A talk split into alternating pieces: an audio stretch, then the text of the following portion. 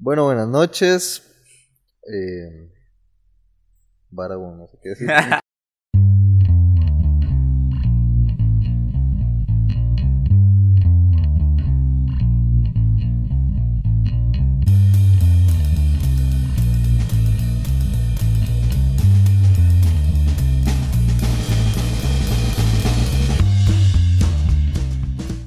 Bueno, buenas noches. Estamos aquí una vez más después de 20 años.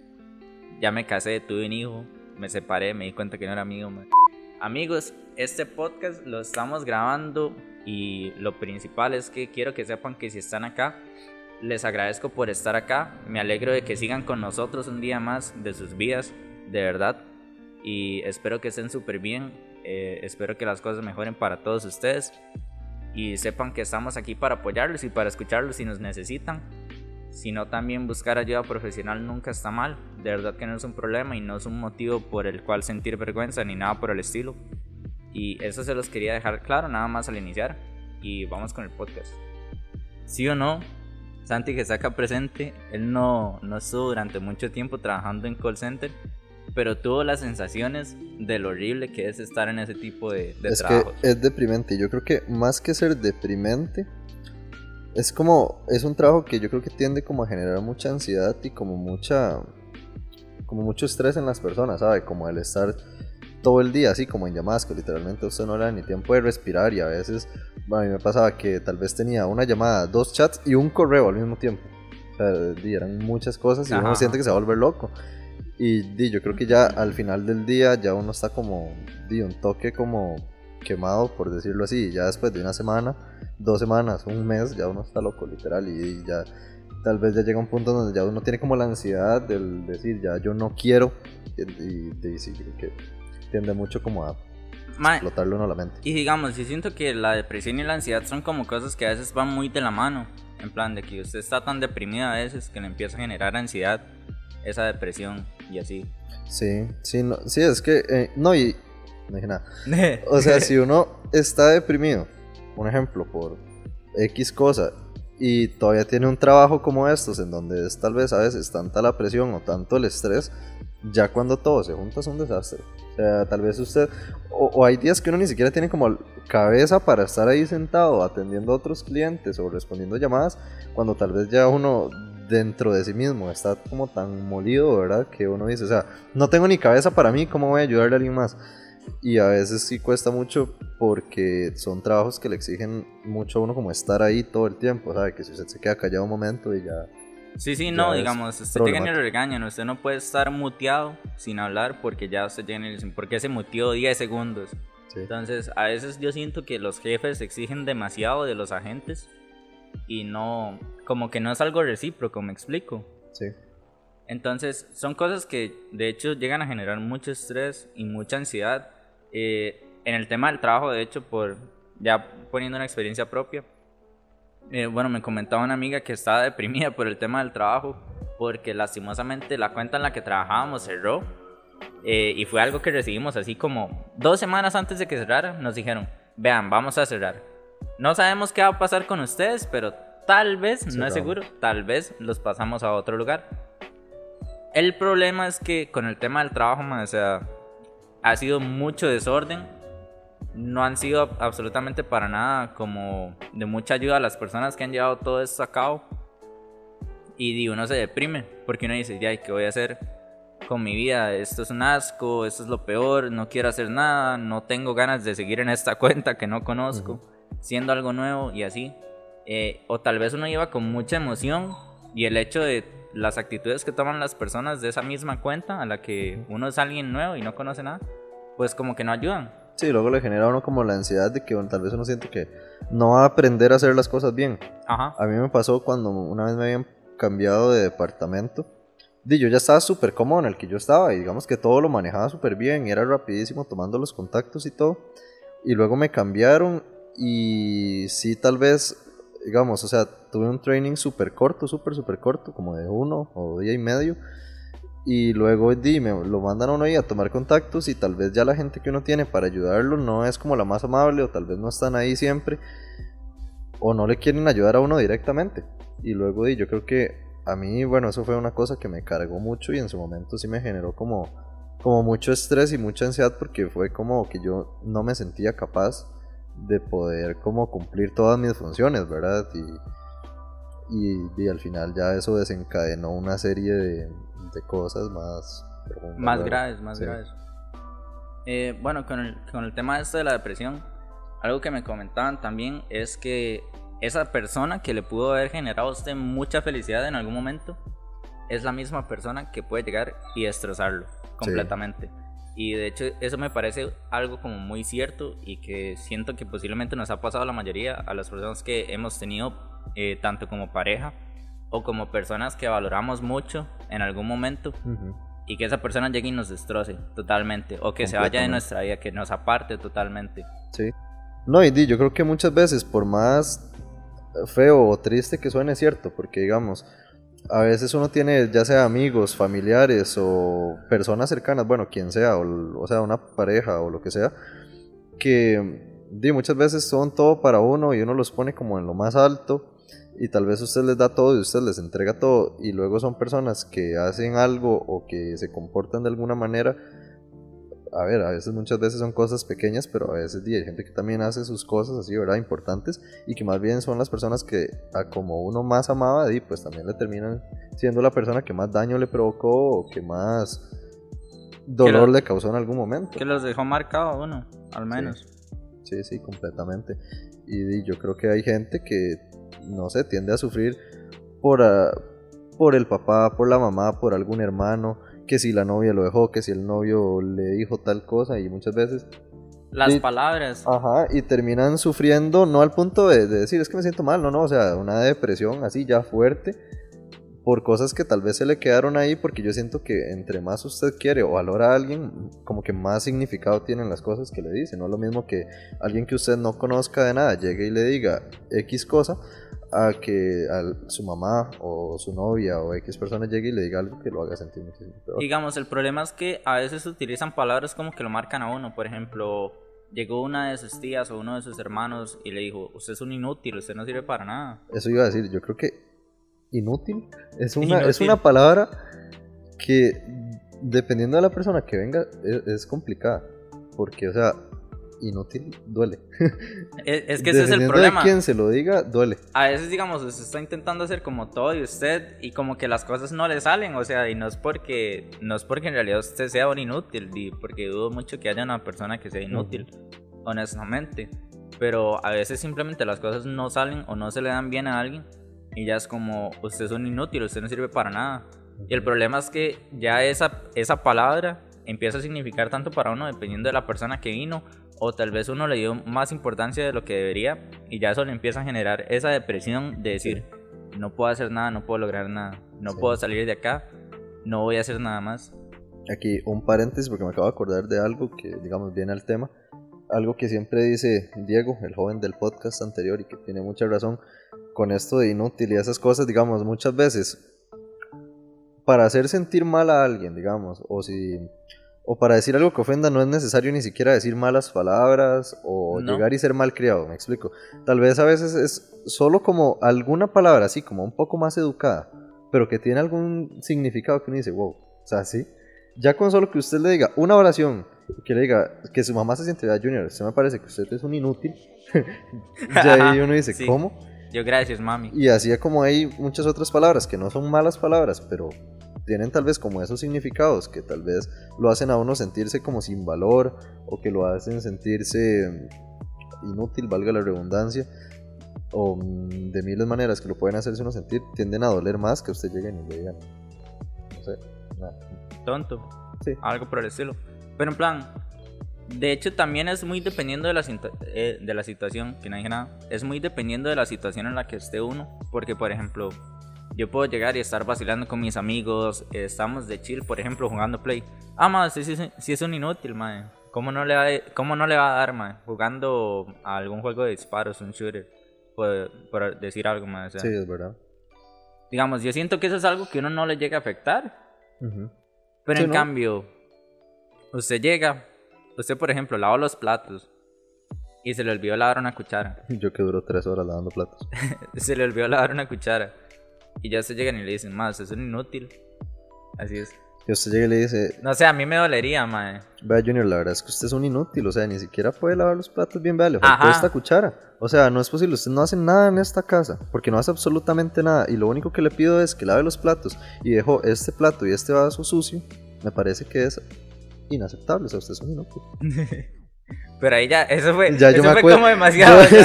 Yo, me acuesto a llorar de una vez. Bueno, me tiro a llorar de una vez. Ay, no, fatal todo. Qué feo. Tal vez usted tiene su círculo de amigos y por más grande o pequeño que sea, uno tiende a saber cómo son todas las personas, cómo se comportan y usted los llega a conocer. Y muchas veces, no sé, tal vez X persona se aparta, se, se hace como más callado o lo que sea.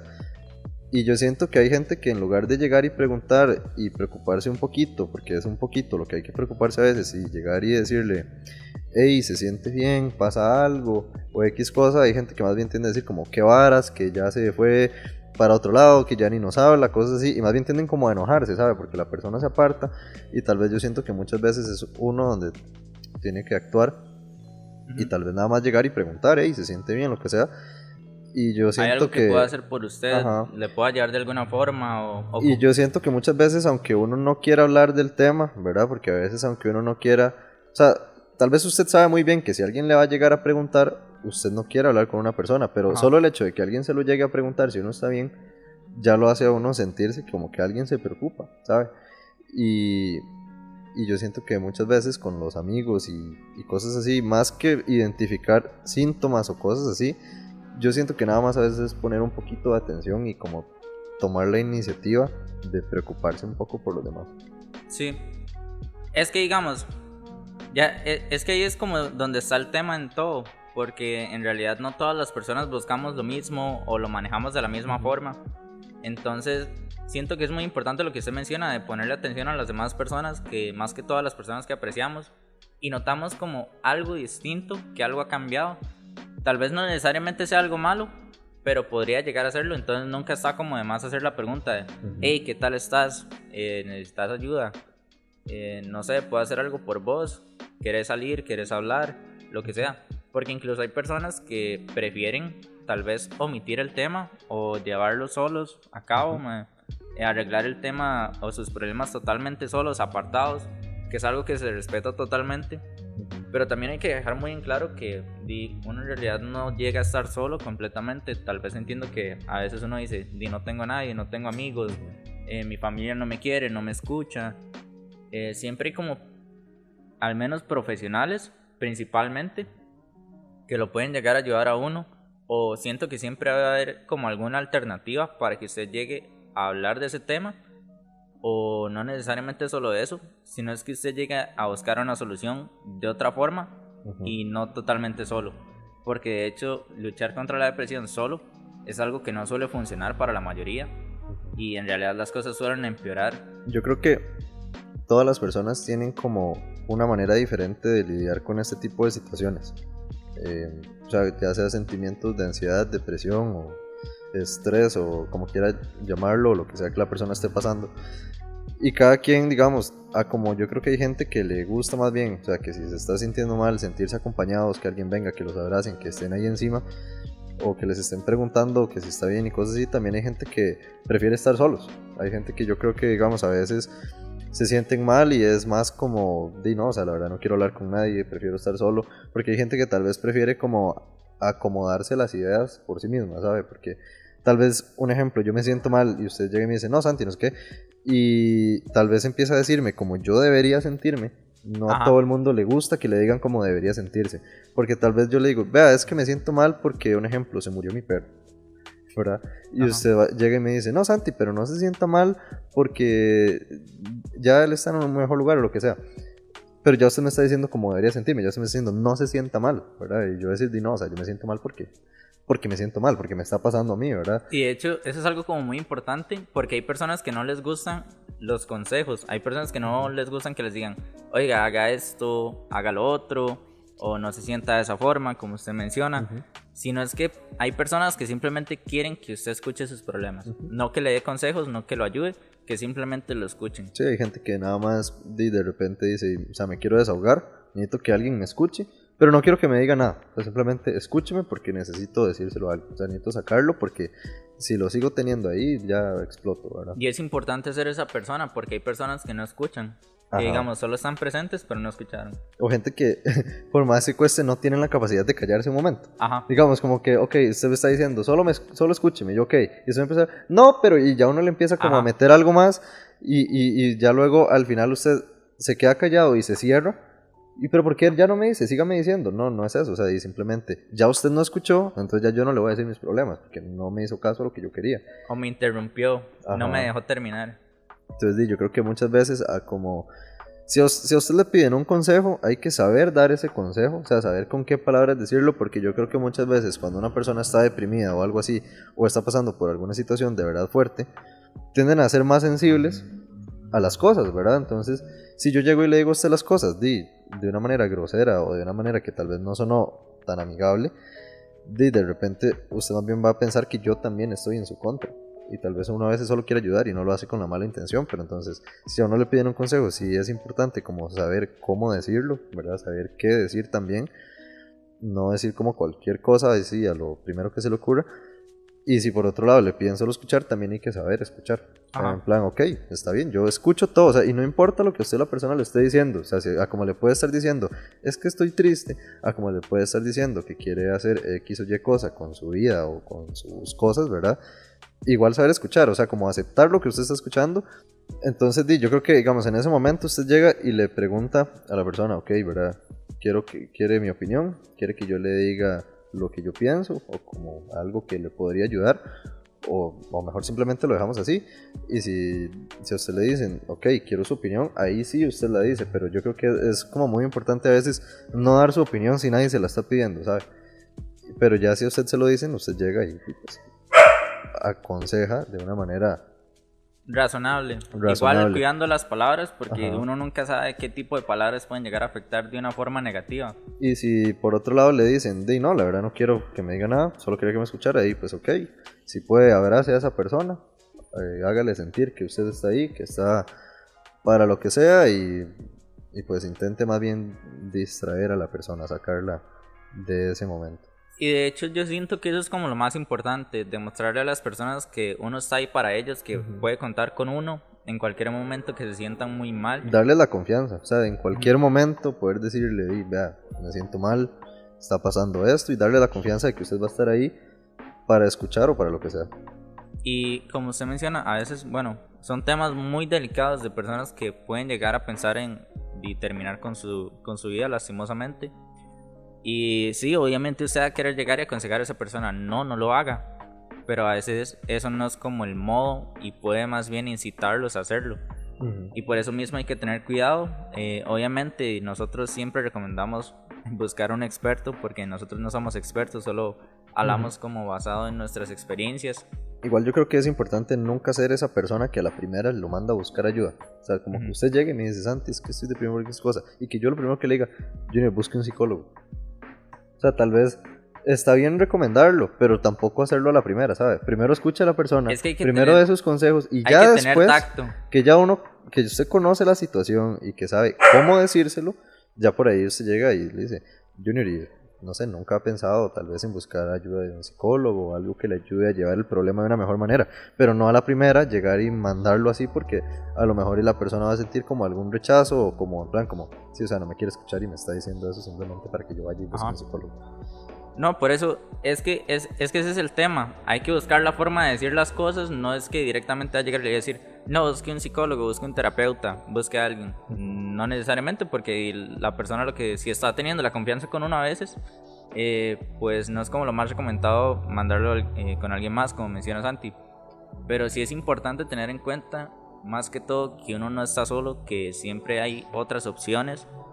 Que yo siento al menos terminar con la vida de uno o hacerse daño a sí mismo no es la opción, no es lo, lo más apropiado, al menos.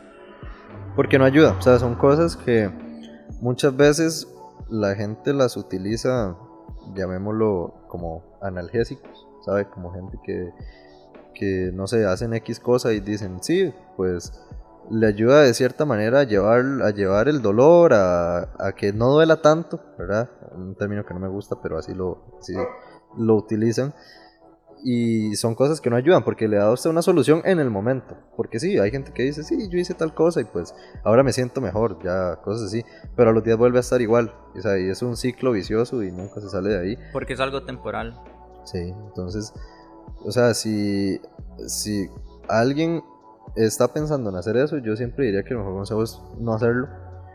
Y si por A o por B, pues ya han hecho alguna cosa así, pues intentar no volverlo a hacer, porque realmente no funciona y las cosas que verdaderamente funcionan, pues de primeras ojalá tener a alguien con quien hablar y de segunda pues ya sería buscar ayuda profesional. Bueno y con esto es importante que quería entrar como al último tema que ya sería como, a veces las personas prefieren vivir con la depresión y manejarlo. Bueno, al menos hay que tener en cuenta que hay personas que lo tienen ya como diagnosticado de una enfermedad y lastimosamente tienen que tomar pastillas, hasta lo que entiendo y por lo que me explicaron en su momento, eh, para lidiar con ello. Pero hay personas que tal vez no es diagnosticado y que es algo como con lo que deciden vivir, porque a ese nivel de normalización hemos llegado en la juventud hoy en día de que la depresión forma tanto parte de nuestras vidas que preferimos simplemente lidiar con ello y vivir así, de esa forma, en vez de tratarlo. Eh, con eso, a lo que quiero llegar es, tenemos que buscar una solución, porque soluciones hay.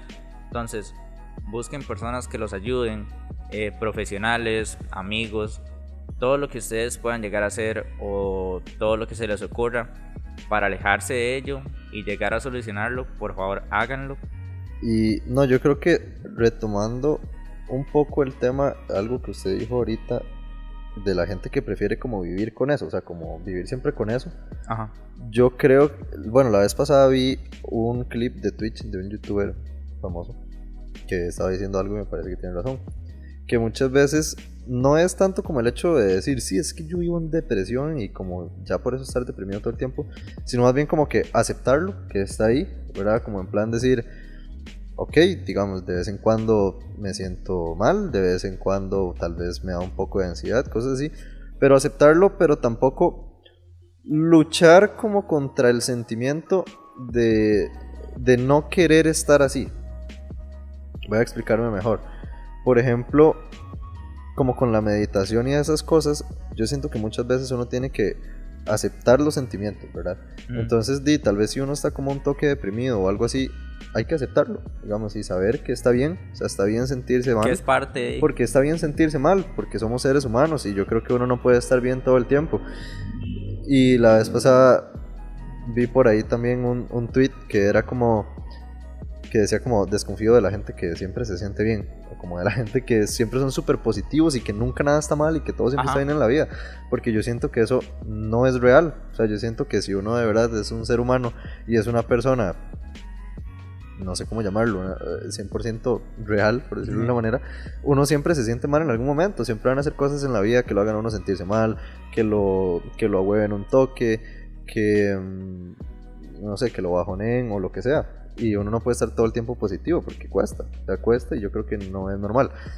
Y podemos poner un ejemplo como el hecho de eh, una persona que es millonaria. Esas personas no ocupan absolutamente nada en sus vidas, pero hay personas que se sienten vacías a pesar de tenerlo todo físicamente. Y como yo siempre digo, y lo seguiré diciendo toda la vida, es muy diferente que a uno le guste estar solo a sentirse solo. Ah. Y digamos, yo puedo ser multimillonario y tener lo que yo quiera. Y yo digo, sí, me gusta estar solo en mi mansión. Pero otra cosa es que me guste sentirme solo en. Pero bueno, yo también quiero dar un mensaje como ese que usted dio al inicio, ¿verdad? Y de nada, o sea, cualquier persona que, que esté escuchando esto o que lo haya visto, y si de verdad llegaron hasta acá, porque mi mensaje está al final y el suyo al inicio. este, de nada, o sea, de verdad, invitarlos a que si tienen a alguien de confianza o no, hablen sus problemas con los demás. O sea, yo creo que no hay nada más importante que la comunicación. Y tal vez a uno no le gusta o de repente no es que no le guste, pero tal vez no sabe cómo expresarlo, ¿verdad? Tal vez uno a veces no sabe cómo sacar tantas cosas que tenga en la mente. Pero yo los invito a que busquen a alguien, ya sea un amigo, algún familiar, sea su mamá, sea su papá, sea un hermano, o sea su novia, su novio, que puedan hablar de eso, de verdad, expresarlo, porque muchas veces ya con solo que a uno lo escuchen, con solo que, que alguien le diga, sí, o sea, entiendo lo que usted está sintiendo y sé que está feo, pero está bien sentirse mal, ya uno lo hace sentirse mejor. Y si no tienen a esa persona con quien hablar, pueden hablar conmigo. Yo estoy para escuchar a cualquier persona porque soy una persona que he experimentado muy de cerca lo que es todo este tema. O sea, lo he experimentado muy de cerca, tanto de mi lado como el lado de otra persona. Y sé lo importante que es estar ahí para alguien. Y a mí de vez en cuando pues me gusta que estén para mí también. Entonces, por ese motivo y por muchos otros, yo soy como una persona que 100% me gusta como combatir contra todos esos sentimientos y me gusta como, me, me gustaría como iniciar un, un, movimiento contra la depresión, ¿sabes?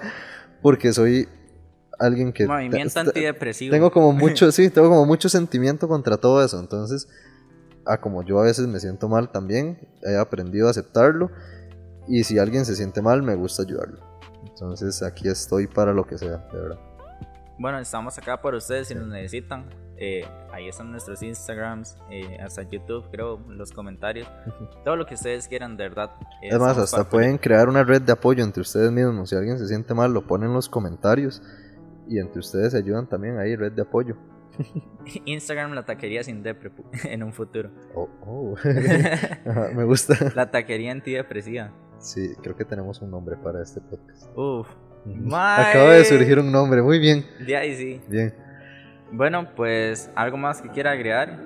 De nada, ojalá hayan llegado hasta aquí, de verdad. Me, hace ilusión porque creo que qué bonito, no voy a mentirles, casi me pongo a llorar antes, pero, pero lo, lo superé, pero casi me pongo a llorar por un segundo.